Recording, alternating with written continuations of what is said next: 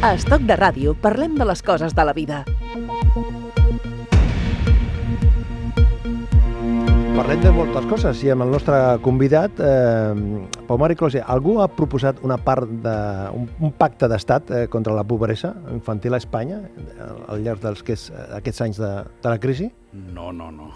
Estan molt lluny de mereixer un pacte d'estat. Eh, S'ha parlat algun cop dins d'algun partit, però eh, ni molt menys ha transcendit, diguem-ne, aquest perímetre reduït. El Pau Mari Close és professor de la Universitat de Saragossa, investigador del Consell Superior d'Investigacions Científiques i, a més a més, eh, també l'ha estat a l'Institut d'Infància i, i del món urbà. Expert en pobresa infantil, desigualtats, i ens ajudarà als eh, propers minuts a conèixer quines són les principals polítiques a favor de la infància que s'han desplegat aquests anys i als, al, al llarg dels propers eh, minuts. Manca sensibilitat, manca voluntat? Per què, per què no hi ha... O sigui, per què els darrers anys, amb, amb aquesta crisi, ningú ha posat sobre la taula un, un pla d'aquesta mena? Bé, a la crisi, eh, diguem-ne, ha mancat molts plans per fer front a molts problemes, bàsicament perquè l'aproximació al problema ha estat bàsicament eh, la idea de retallar i de, de, de la, diguem-ne, l'austeritat com a programa ha estat eh, prioritària i en aquest sentit els infants no han estat molt diferents a altres grups, però, eh, però els infants han patit retalls més, més grans que altres grups i en particular eh, diguem-ne els programes de lluita contra la pobresa eh, pues, pues han estat víctimes de, de, de retallades importants. Però abans de la crisi tampoc eren una prioritat pública. I després de la crisi tampoc? No, no, no, ni molt, ni molt menys. Ningú s'ha plantejat fer grans coses amb la infància. Eh, hi ha algunes propostes polítiques. De fet, el, el, el tema de la infància sempre troba més ressò als programes polítics que després als pressupostos. És a dir, eh, diguem els programes polítics sí que hi té cabuda, sobretot en alguns programes de partits d'esquerres, en els programes de partits de dretes no tant.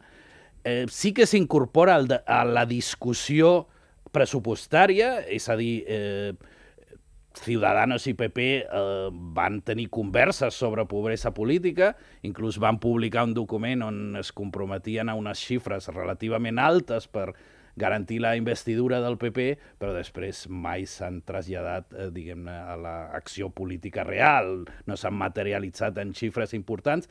Inclús les xifres que es van publicar no s'han executat, és a dir, eh, diguem-ne, hi, ha un, hi ha una escletxa molt important entre allò que es parla al començament i allò que, acaba sent el, el resultat real de la política. Incorporem a la conversa l'Anna Ruiz. Hola Manolo, hola Pau. Resulta molt difícil d'entendre el fet que la pobresa infantil no formi part del debat mediàtic i polític constantment, tenint en compte que eh, eh, Espanya és el tercer país amb una taxa de pobresa infantil més alta, només darrere de Romania i Grècia, tant pel que fa a la pobresa relativa com la pobresa enquistada. Són dades molt preocupants, no?, perquè això no tingui un paral·lelisme, una resposta més, més contundent.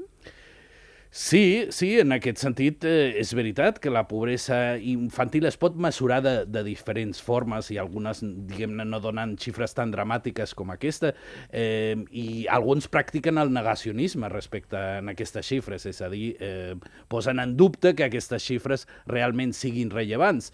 Aquestes xifres simplement són, les, eh, són indicadors de pobresa que s'utilitzen convencionalment a altres països. Són greus en la mesura en què són altes comparades amb països del nostre entorn, sobretot del nostre entorn immediat, eh, i després són altes en relació a altres grups d'edat. És a dir, eh, cap grup d'edat, excepte els joves, que, que durant la crisi s'han patit molt, diguem-ne, estan al voltant del 30% com, com, com, com estan els infants. No importa gaire eh, fins a quin punt diguem-ne, eh, estem al 30 o estem al 20 o al 15 en funció de com es mesuri això.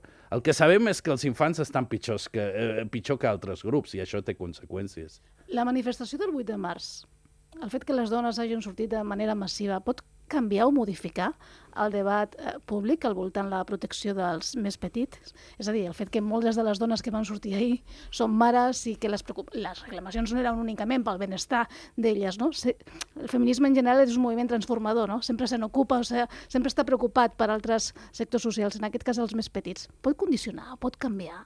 Quina és la teva intuïció? La meva intuïció és que és positiu, en el sentit de que eh, les reivindicacions feministes en general han produït efectes col·laterals positius per als infants. Ho va, això va passar, per exemple, als països escandinaus. Els països escandinaus són els països que protegeixen més intensament la infància, que lluiten de forma més eficaç contra la pobresa infantil, i això és gràcies no a un compromís explícitament a favor de la infància, sinó eh, un compromís que en els anys 60, 50 es va fer eh, per afavorir la incorporació de les dones al mercat de treball i les polítiques de conciliació que en, el, en aquell moment es concebien com a polítiques relacionades amb aquesta incorporació de les dones al mercat de treball. És a dir, com a efecte col·lateral és positiu. El que passa és que el desavantatge dels infants és que s'han de beneficiar sempre d'efectes col·laterals, diguem-ne, d'efectes no previstos, o, o eh, diguem-ne, no, són, no són mai reivindicadors directes. O sigui, la vaga d'ahir, les mobilitzacions que, que poden fer les dones o que poden fer les, els pensionistes no les poden fer els infants i en aquest sentit, diguem-ne, els infants poden arribar a rebre algun benefici col·lateral del resultat de les lluites d'altres. Eh, I això normalment fa que les coses vagin una mica més lentes. Quan parlaves abans de que a, a, la, a les temes de, de pobresa infantil sortien als programes, però no sortien a, la, a les taules, has dit això? No, sur, no sortien, eh, eh, surten inclús a les, a les negociacions de pressupostos, eh, hi ha compromisos dels partits polítics que es plasmen, diguem-ne, en determinats documents, eh, normalment són compromisos a la baixa respecte al que havien estat els, els, els programes polítics que, amb els que els partits s'havien presentat a les eleccions, però inclús quan hi ha documents, hi ha un document molt conegut, que és el document que van signar el PP i, i Ciudadanos per fer possible la investidura Allà, en aquell document hi ha una sèrie de compromisos pressupostaris. Hi ha uns compromisos pre pressupostaris que contemplen mil milions d'euros de, per la infància cada any. Bé, el primer any es van arribar a comprometre al voltant de 300, que no eren reals perquè en realitat barrejaven diferents eh, capítols i eh, estaven destinats fonamentalment a població refugiada més que a infants. Havien barrejat els dos capítols. Eh, Save the Children, per exemple, va estimar que al voltant de 100 milions anaven a la infància. No? Recentment ha sortit un article del País que revisava el compliment d'aquests acords que mostrava que realment eh, aquests 100 milions ni tan sols s'havien executat. És a dir, eh, vull dir, una cosa és el que, el que signa en un document i una altra és l'execució definitiva d'aquest acord.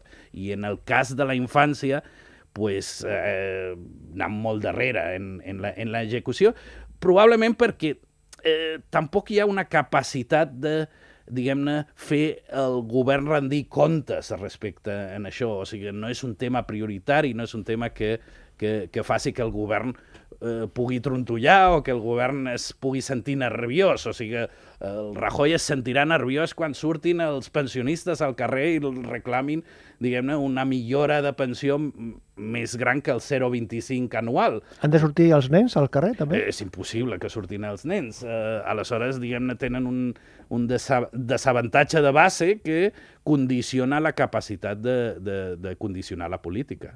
El que passa que, què és el que falla? Perquè eh, feia esment l'Anna Ruiz abans de que les manifestacions eh, del 8 de març, una de les coses que posava de manifest, és precisament la, situa la situació de desigualtat. No? Llavors, si hi ha aquesta mobilització, si hi ha sobre, sobre el paper les discussions, els acords, i després no es concreten, què és el que falla? Si hi ha aquesta, aquesta pressió social, aquesta voluntat política, però després ¿Las palabras se las lleva el viento? Ah, en certs temes, les paraules no se les llevarà el viento. És a dir, jo estic gairebé convençut de que els pensionistes aconseguiran millores respecte a, als plantejaments que ha fet el govern en la reforma del 2013 i aconseguiran que els ajustos no siguin tan forts com, com els que estan previstos. No? Eh, ho aconsegueixen els pensionistes perquè tenen una capacitat molt forta de, de mobilització, perquè tenen aliats molt forts, o sigui, els sindicats, i, i a mi em sembla perfecte eh, que, que hi hagi aquesta capacitat de pressió. El problema és que no tots els grups tenen la mateixa capacitat de pressió, i en particular els nens tenen una capacitat de pressió mínima. Els pares, no? els pares Bé, bé, sí, els voten pares... els pares, no? Els pares, els voten. pares voten, però els pares voten en funció de molts criteris i, i, els, i, i diguem-ne, el criteri del benestar del, de la infància, diguem-ne, és, és important des del seu punt de vista, eh, però no l'entenen necessàriament com un assumpte polític. O sigui, ells pensen que són els principals responsables del benestar dels, dels infants. No, no tenen en el cap que els escandinaus ho fan d'una altra manera i, els, i tenen un estat que, que protegeix directament a la infància. No, eh, no, tenen, no tenen la concepció de que... Eh, eh, fer créixer els nens eh, sigui un, un assumpte públic, diguem-ne una preocupació de tots, en la que es compromet eh, la societat enterament, no? Perquè no ha existit mai aquesta concepció, perquè som un país familista on la percepció sempre ha estat que els responsables del benestar infantil són les pròpies famílies. Això passava amb la gent gran. O sigui, durant un temps, nosaltres i encara, diguem-ne, hi ha aquesta norma implícita dins de la societat de que si a una persona gran li va malament, els seus fills tenen una responsabilitat cap a ells. Però hem sabut transcendir, diguem-ne, aquesta percepció normativa per arribar a la conclusió de que eh, més enllà de les obligacions que tenen els fills cap als pares, hi ha, unes, hi ha un estat que es compromet en assegurar l'autonomia i el benestar de la gent gran. Estem parlant de pobresa infantil i ho fem aquí a Estoc de Ràdio amb Pau Mari Close. Estoc de ràdio, amb Manolo Garrido. I amb l'Anna i amb l'Anna Ruiz, que també està aquí al, al, a la meva dreta. Pau, què es fa i què s'hauria de fer a favor de, dels més petits de la infància des d'un àmbit purament públic, des de, per, per part de les administracions? A veure, eh, les societats desenvolupades eh, fan coses pels nens, és evident, eh, diguem-ne, no cal dramatitzar en aquest sentit. Eh, diguem-ne, les societats desenvolupades garanteixen escolarització obligatòria, protecció en cas de desemparament, eh, d'especial vulnerabilitat, se'ls protegeix contra l'abús, contra l'explotació, és a dir, en certa mesura, els infants del primer món són uns privilegiats comparat amb, amb altres infants. Ara, Ara bé, en comparació amb altres, amb altres societats de, desenvolupades, el sistema de protecció espanyol i català deixa molt que desitjar. És a dir, eh, hi ha llacunes importants, hi ha forats eh, que especialment per als infants són sagnants en comparació a altres països. És a dir, eh, tenim transferències per fi a càrrec, és a dir, són polítiques d'ajuda a les famílies que existeixen a tots els països. El que passa és que en el nostre país, primer, són molt poc generoses, perquè vull dir, són 30 pico euros eh, al mes i això és una quantitat irrisòria, és a dir, és una quantitat més baixa que la que reben els romans en el, en el seu país, que amb tot el respecte uh, per Romania, però Romania té un sistema de benestar que està d'acord amb el seu nivell de desenvolupament, que és bastant inferior al, al nostre. Bé, doncs tenen unes prestacions més generoses que, que les nostres, i sobretot el problema més gran de les nostres prestacions és que el nivell de cobertura és molt baix, que només arriben als infants més, més pobres. És, a dir, no, no arriben ni al 10% els infants que, que cobren aquestes prestacions ridícules. No? En aquest sentit, diguem-ne, estem molt lluny en la despesa total eh, en capítols de família i infància, estem a l'1,4% quan el, la mitjana europea està al doble, estem per sota en la despesa en el sistema educatiu, en educació. Vull dir, està, està d'actualitat el tema. El trencament del pacte educatiu es, es produeix perquè un partit diu eh, bueno, no hi ha un compromís eh, financer per dotar eh, les polítiques que presumptament es volen fer de mutu acord eh, amb recursos. I en certa mesura és, és així. Vull dir, eh, hi ha un compromís del govern de l'Estat per reduir la despesa eh, pública que porta a que eh, es vulgui gastar el 3,6% en, en educació quan la mitjana europea és del 5%. No? I en aquest sentit, diguem-ne, bàsicament les polítiques que ja estan poc dotades i no arriben a, a, a tot el que hauria d'arribar una societat com la nostra amb el nostre eh, nivell de desenvolupament. Ingrés mínim vital, extensió dels permisos de par per a pares i mares, més inversió en l'escola infantil, podrien ser tres mesures de futur, tres polítiques que de manera eficaç podrien ajudar a la protecció de la infància? Home, seria un eix d'actuació magnífic per millorar, diguem-ne, els horitzons d'aquest tipus de, de polítiques i, sobretot, el, el benestar dels infants en situació eh, menys afavorida, no? Eh, eh, l'ingrés mínim vital o el que es vulgui eh, dir, eh, bàsicament pretén posar a l'alçada les transferències per fill a càrrec eh, eh, d'altres societats. És a dir, en aquest sentit, eh, vull dir, no és cap innovació eh, especialment generosa. Els permisos parentals a, a Espanya són relativament curts, és a dir, el que es paga, diguem-ne, la generositat és alta per les mares, eh, eh, però, eh, diguem-ne, és molt curt el, el permís parental, eh, sobretot quan, quan es pensa que, que un dels períodes és per compartir, és op opcional. No?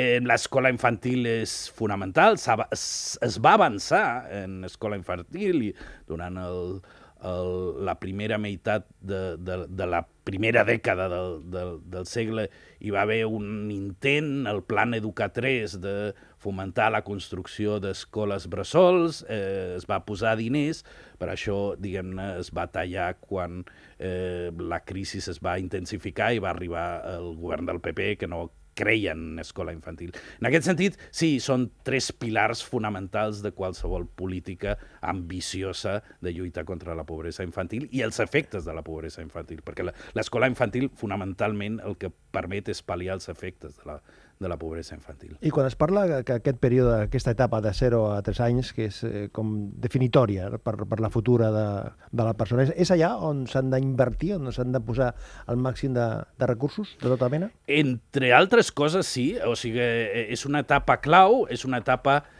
que marca el futur, que marca l'horitzó de, de molts infants. Diguem-ne, les experiències que es viuen en aquestes etapes tenen cicatrius, tenen cicatrius que es perllonguen al, a, al llarg de la vida, i en aquest sentit és, és important que els infants no visquin en situacions de pobresa, que puguin gaudir d'oportunitats d'estimulació i d'atenció que, que, que, que poden rebre en, en escoles infantils, que d'alguna manera poden corregir diguem-ne, dèficits d'aquest tipus d'estimulació que es pot produir en algunes llars on els nivells de...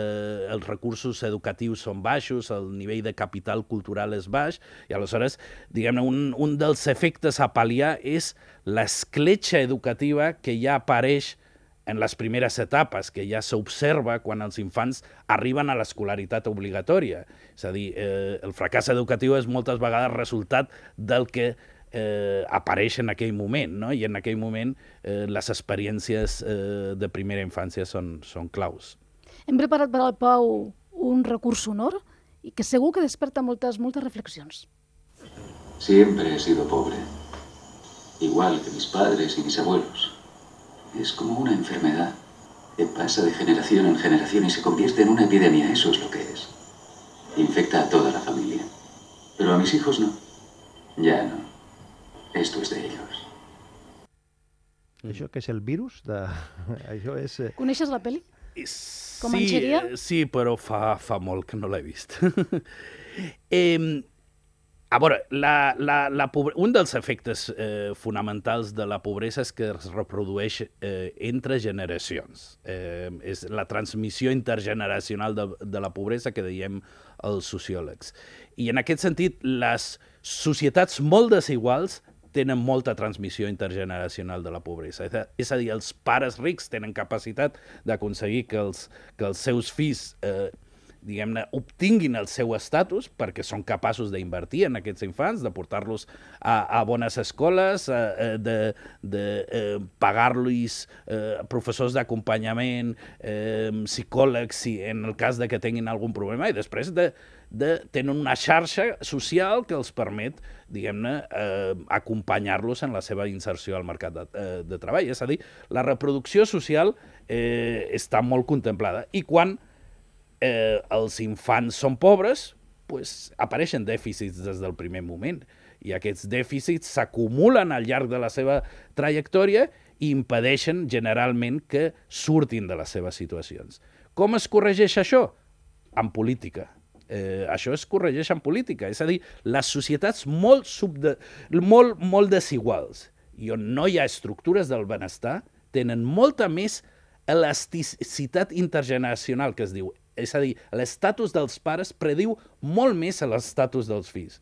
Quan hi ha estat del benestar, països escandinaus, l'elasticitat és, la inelasticitat és bastant més baixa. I això de l'ascensor social, que és una conseqüència, llavors?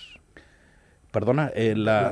L'ascensor social és, és la conseqüència? L'ascensor social existeix en els països que propicien que hi hagi ascensor social, que paguen a l'ascensor social. És a dir, una comunitat té molt clar que invertir en, en un ascensor és una despesa molt important. I aquí tenim la, tenim la maquinària espatllada o no tenim mecànics? No, no, tenim, no tenim mecànics, no tenim...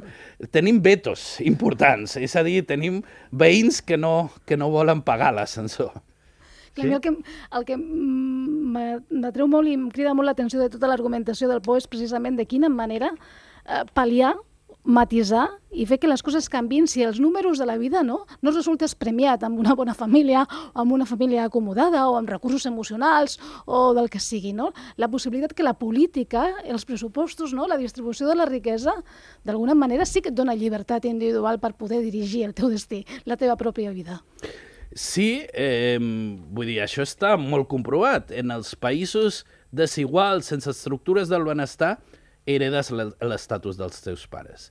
De fet, hi ha, hi ha dades molt interessants, recents, de la OCDE, que mostren que en les societats molt desiguals el, eh, la proporció de eh, joves que arriben a tenir títols universitaris és bastant més baixa entre els fills de eh, pares amb estudis més baixos. És a dir, que eh, la, la capacitat de compensar la situació dels teus pares es fa, es, es fa, és molt, molt més limitada. No? I en aquest sentit, la evidència existeix. El problema moltes vegades és com traslladar aquesta evidència a polítiques i allà, diguem-ne, tenim menys papers expertes. Els expertes t'asseguro que intentem que la nostra veu i, diguem-ne, la evidència que, de la que som portaveus, perquè, bueno, en certa mesura fem recerca, però fora d'aquesta recerca que fem particularment, coneixem la recerca que s'ha fet a altres països.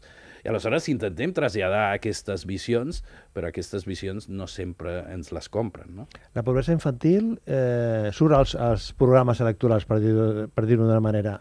Les polítiques de, de família no tant. El concepte surten, aquell... Surten, eh, a veure, eh, família és un terme certament a Espanya connotat. Des de fa moltes dècades és un terme connotat.